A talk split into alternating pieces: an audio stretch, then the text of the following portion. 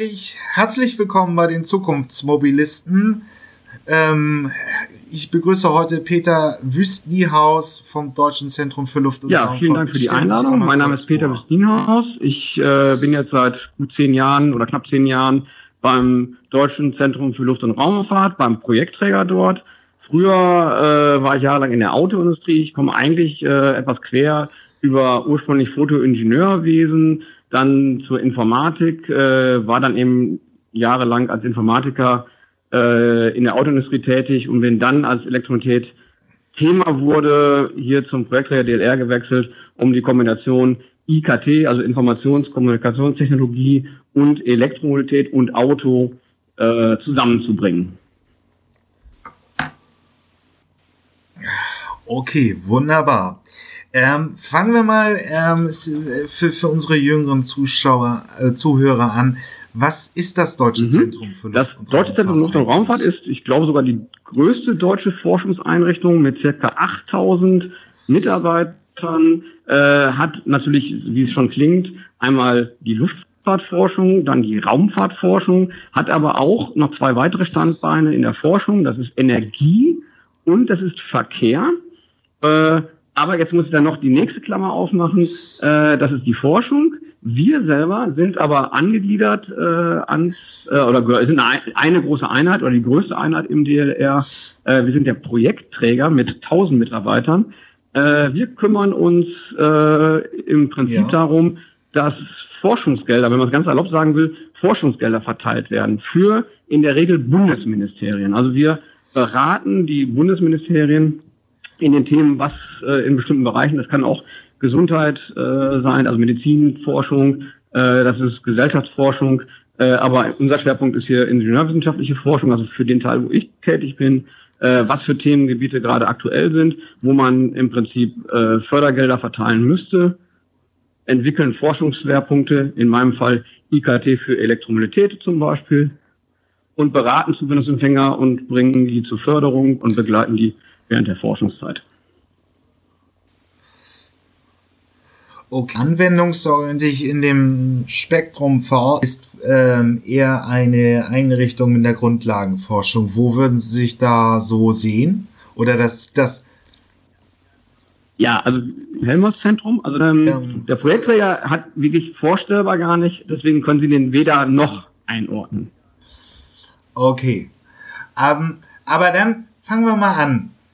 Sie sind ja auch einer der äh, schon, ich habe jetzt ein paar Altvordere der Elektromobilität schon hier bei den Zukunftsmobilisten gehabt. Seit zehn Jahren betreuen Sie das genau. Thema. Das ist 2000, 2009. Genau, genau das. Ähm, ja. Genau, wir feiern ja auch dieses Jahr zehn Jahre Jubiläum beim Nationalen Entwicklungsplan Elektromobilität. Ähm, wie fing das dann an, die Tätigkeit? Also die ersten Jahre. Was, was waren da für Projekte ähm, und wie sind wir zu dem Stand von heute ja, gekommen? Genau, der nationale Plan Elektromobilität oder Entwicklungsplan, das ist genau eigentlich der Auftakt gewesen. Ähm, der ist hier im Prinzip von Kollegen, auch anderer Projektträger, äh, zusammen mit Forschung und äh, Politik, also mit, dem, mit der Regierung entwickelt worden. Und da wurde eben bestimmt, dass Deutschland dort äh, bis 2020 eben als Ziel diese eine Million Fahrzeuge gerne hätte. Und das hat mir mein Job im Prinzip beschert, weil ich äh, da eben daraufhin eingestellt wurde, dass ich das unterstütze, eben die Politik oder eben den, den, den Fördergeber, die Ministerien unterstütze, dieses Programm umzusetzen. Und äh, das haben wir am Anfang gemacht. Äh, grundsätzlich wurde es erstmal aufgeteilt auf die Ressorts. Also das heißt, was macht das Umweltministerium, was macht das Forschungsministerium, was macht das Verkehrsministerium und was macht das Wirtschaftsministerium, für das ich äh, tätig bin, äh, an Themen, um dieses Ziel für 2020 zu erreichen und hat im Prinzip Forschungsschwerpunkte entwickelt und Bekanntmachungen herausgegeben. Also in unserem Fall konkret okay. ist es eben dieser Schwerpunkt, man kann da nachschauen, IKT für Elektromobilität. Der läuft im Prinzip in weiteren Ausbaustufen seit 2009. Und wir haben da wirklich am Anfang angefangen, erstmal aufnehmen, was gibt es überhaupt? Und 2009 ähm, gab es natürlich eine kleine Community, ich glaube 600, 700 Autos, die zugelassen waren vielleicht äh, zu der Zeit. Mhm. Ähm, Ich glaube, die kannten sie alle namentlich. Ähm, und das waren dann so City EL und Hotzenblitz und wie sie alle heißen. Ähm, aber äh, waren auch gute Fahrzeuge, aber hat natürlich nichts mit einer Massenmobilität äh, zu tun, die man dann eben in Zukunft haben möchte. Und da muss man gucken, und dann hat man überlegt, was braucht man. Das ist auf der einen Seite natürlich erstmal Fahrzeugentwicklung, Batterieentwicklung, ein Riesenthema zu der Zeit. Nicht hat Niro und 10 Elektroauto rote weil wenn das da ich weiß, dass ihn die, die äh, Fachleute nervten, aber das Ziel wird jetzt nicht erreicht. Eine Million Elektroautos nächstes Jahr schaffen wir nicht. ja, es, ja, es ist, das sorgt für uns bei uns für Schmunzler, aber äh, schlichtweg, ähm, es war ja auch nie realistisch, dass das Ziel erreicht werden kann. Äh, trotzdem war es wahrscheinlich auch gut, dass der Staat sich so committed hat hinter einem Ziel, sich so verpflichtet hat zu einem Ziel. Deswegen ist die Entwicklung eben für automobile Zusammenhänge relativ schnell gekommen. Aber ähm, was waren denn, wo waren denn eigentlich die großen Durchbrüche, die wir jetzt eben haben? Also wir haben, wenn wir, wenn wir heute gucken, ist es halt, es werden 30 Jahre, 30 Fahrzeuge auf den deutschen Markt zugelassen bis in die nächsten zwei Jahren. So wirklich verbindlich von Herstellern. Und ähm, alle erwarten irgendwie den Markthochlauf 2021 wo, äh, was war so der Durchbruch in der Forschung? Also Batterie kam. Mhm. Äh, ja. kam ich will noch einen Satz doch gerne zum Ziel sagen. Also äh, ich war leider, äh, oder ich, was ist leider, ich kam dazu, als das Ziel schon definiert war. Und wenn ich das richtig verstanden habe, haben das wirklich damals ja. Kollegen von mir, also so, so, so, so ein Kreis, also das sind verschiedene Projektträger gewesen, äh, so ein Kreis einfach, irgendwas mussten sie festlegen, ja. diese Million reingeschrieben mit einer guten Schätzung. Und ich persönlich habe sehr, sehr lange auch für mich an diesem Ziel festgehalten, äh, weil ich glaube, am A, man muss gute Ziele haben, man muss ehrgeizige Ziele haben. Und wenn ich jetzt sehe, dass das Exponential zunimmt, sind wir da gar nicht mehr so weit weg. Wenn wir jedes Jahr verdoppeln, das ist wie dieses Schachbrettspiel, ne? erstes Feld, zweites Feld, ja, sind wir 2022 ja. plötzlich bei der mhm. Million. Da sind wir immer zwei Jahre zu spät. Ja, aber dann haben wir plötzlich eine Million. Das geht rasant, wenn die Autos liefern könnten. So, aber jetzt noch zu Ihrer ja. Frage, wo war der Durchbruch? Äh, ja. Nee, da möchte, da, da möchte ich nochmal einhaken, weil das, das ist einfach eine politische Dimension, also in dem Gespräch. Ich persönlich kann mich in den letzten zehn Jahren dann praktisch in jedes äh, Interview, in jede Bericht in den, in den Medien daran erinnern, dass dieses Ziel, ja, der Bund wird es nicht schaffen. Nein, aber der Bund hat auch keinen Einfluss darauf, Autos zu bauen. Er hat ja, ja. wollte die Angebotsseite in Bewegung bringen mit einem klaren Commitment. Und das kann man nicht anders sagen, dass es passiert ist. Äh, ähm, deswegen, ähm, und zweitens, was, was wäre passiert, wenn der Bund kein Ziel gesetzt hätte? Es hat, gibt tausende Initiativen der mhm. Nanotechnologie, die irgendwann versandet sind. Nur äh, sie haben es halt immer wieder hervorgehoben und so weiter und so fort.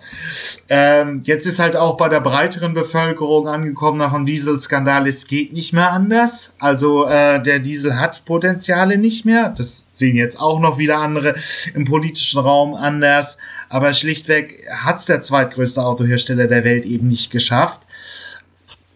Deswegen, also das Ziel ist ein bisschen leidig als Thema, ja. aber es ist natürlich ein klares Commitment des Staates gewesen hinter dem, dem Elektromobilität.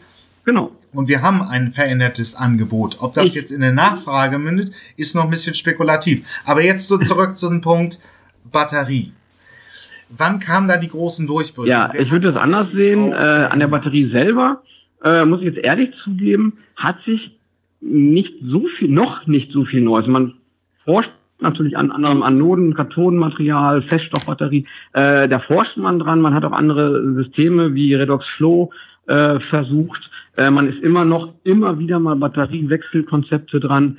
Ähm, ich glaube, dass es in der Batterie, außer dass es mehr Mut gegeben hat, ähm, Batterien auch, äh, sag mal, empfindlichere Batterien in Menge einzusetzen. Also eine harmlose Lithium-Eisen-Phosphat-Batterie, die sehr umgänglich ist, äh, die ist aber schwer, äh, ne, passt nicht so viel ins Auto, hat nicht so eine Energie oder ich nehme mal eine mit mehr Energiedichte. Also ja. es hat A den Mut gegeben, äh, mit einer guten Steuerung auch mal empfindliche Batterien zu verbauen, die leichter sind. Ich kann also mehr ins Auto bauen. Aber ich glaube, das sind gar nicht Kriterien gewesen. Ähm, ein ganz, ganz wichtiges Kriterium ist, und da muss man Elon Musk einfach mal äh, dass er den Mut hatte, äh, klar, Achtungserfolg mit seinem Roadster, aber dann einfach diesen Model S hinterher zu schieben, der die Leute wachgerüttelt hat, weil der Roadster war so ein Achtungserfolg, ja komm, ist ein Sportwagen, ist ein Nischenauto, kostet 100.000 Euro, äh, das ist sowas für Hobby. So, und dann kommt ein Model S, kostet zwar auch 100.000 Euro oder 80.000 Lachs oder so, ähm, es ist ein Langstreckenauto und das zeigt Leute, was habt ihr für ein Problem? Das ist ein Langstreckenauto. Und das hat die Leute wachgerüttelt und an glauben lassen, dass es da hingehen kann. Und dadurch, dass auch ein Elon Musk sagt, ich baue mir die eigene Batteriefabrik, damit ich unabhängig bin, oder ich habe überhaupt erstmal den Bedarf. Plötzlich gingen die Batteriepreise in den Keller, weil eine Nachfrage generiert wurde und die Batteriepreise gingen in den ja. Keller und plötzlich waren Autos bezahlbar. Ich rede mal nicht von deutschen Autos leider, die sind einfach äh, in der Relation äh, äh, abgehoben, aber ich nehme einen Japaner oder ich nehme einen Koreaner, äh, ähm, da bin ich in einem Bereich, wo der Wagen zwar in der Anschaffung etwas teurer ist als der gleich ausgestattete, das muss man immer vergleichen, der gleich ausgestattete äh, Wagen, ähm, dann bin ja. ich etwas teurer. Das hole ich aber doch sofort mit Betriebskosten wieder rein. Also von daher, das ist ein Durchbruch. Und jetzt, äh, weil wir eben sprachen von Angebot und Nachfrage, ähm, es gibt leider auch bei den jetzt von mir äh, gelobten Koreanern, Japanern doch kein Angebot, weil wenn Sie heute ein, gestern hat äh, Kia das verkündet, äh, die Händler angehalten, bitte äh, keine Fristen von unter einem Jahr zu verkünden. Das heißt also, ich warte jetzt ein Jahr auf ein Elektroauto. Das haben sie bei keinem Verbrenner. Also von daher ist da auch ein bisschen Wasser in den Wein zu gießen. Aber es ist Bewegung in einen Markt gekommen mit Serien fähigen und Serien, also wirklich Serienautos, die funktionieren. Also mein privates Auto hat jetzt nach dreieinhalb Jahren entspannt 100.000 Kilometern. Es ist nichts dran, außer äh, mir ist jetzt gerade die Glühbirne gegangen, ja. Aber äh, das ist nicht so. Also das hat uns geholfen, dass es eben einen Visionär gegeben hat. Und jetzt muss ich VW danken, der Dieselskandal. Danke VW. Ja, ähm, das hat so ja. einen Schub ja. über die Diskussion, aber, Fahrverbote oder nicht und was muss aber, man machen? Aber,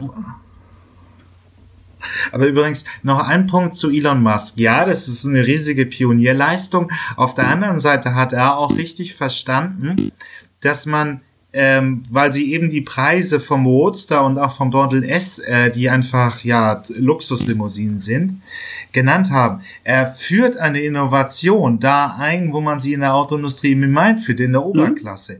Mhm. Airbag, ABS, äh, ESP sind eben alles über in, in, in, in der Luxuslimousine hier eingeführt worden und sind genau. 15 Jahre später im Kleinwagen angekommen. Und das, was, was die Autoindustrie bis vorher gemacht hat, war eben, wir haben hier ein, äh, äh, ein, ein Auto, das aussieht wie ein aufgeblasener Golfwagen, der ist ökologisch und korrekt, eine fahrende Verzichtserklärung, ein bisschen literarische Beschreibung dessen. Und es wollte keiner kaufen, mhm. zum Beispiel den 3 Liter Lupo. Ähm, und das hat sich mit Tesla halt geändert, weil sie verstanden haben, dass sie es in der Luxuslimousine einführen müssen. Okay, aber dann noch ein Punkt, Sie haben ja vieles jetzt aufgemacht. Ähm, Nochmal zurückzukommen zur Batterie. Sie, ähm, das zusammenzufassen, genau. wir reden ja immer noch über die Lithium-Ionen-Batterie. Im Prinzip. Genau im Wesentlichen. Die Technik, die wir von unserem Laptop kennen und ähnliches. Ähm, und eben dann Elon Musk, der auch nicht den großen technischen Durchbruch hatte, aber es genau. dann einfach an der Massenfertigung gesetzt hat da stellt sich mir die Frage, sind wir sicher, dass es dabei auch bleiben kann? Und da passiert ja in der Forschung noch äh, was anderes. Also kommen doch noch mal neue Batterien raus. Wir haben alle das gehört, Wolfram und ähnliches, Anodenmaterial. Gibt es da eine Richtung, äh, wo es noch bin, hingehen könnte? Also ich, ich, bin jetzt nicht der Batterieexperte, ja, also bin ich der, aber, aber äh, ich bin da fast von überzeugt. Nein, nein, also, aber die können nie wissen, wann plötzlich eine Innovation, deswegen heißen sie ja Innovation, äh, äh, wann die jetzt genau kommt, äh, dass da aber was passieren ja. wird. Äh, natürlich, man kann ins Periodensystem gucken und sehen, wo Lithium angesiedelt ist und sagt ja, das ist ja das reaktive äh, Material auf der linken, äh, auf der Metallseite. Ähm, das, das das eigentlich nicht. Aber dennoch, glaube ich, gibt es eben. Jo, hier ist das Ende erreicht diese Episode aus der Podcast-Reihe die Zukunftsversion. Hier endet der freie Teil. Weiter geht's auf meinen Webseiten ähm, elektroauto.org slash Zukunftsmobilisten oder ähm, automatisiertes Auto.de slash Zukunftsmobilisten. Da kann man sich die vollständigen Interviews äh, gegen eine kleine Gebühr anhören. Ich habe auch eine Staffelung drin, also Menschen im AG 1 und 2 Bezug zahlen weniger als auch Studenten und Doktoranden. Schüler sind auch günstiger. Ja, ich freue mich aufs nächste Mal, wenn es wieder hier bei den Zukunftsmobilisten ein neues Interview gibt. Bis dann, tschüss.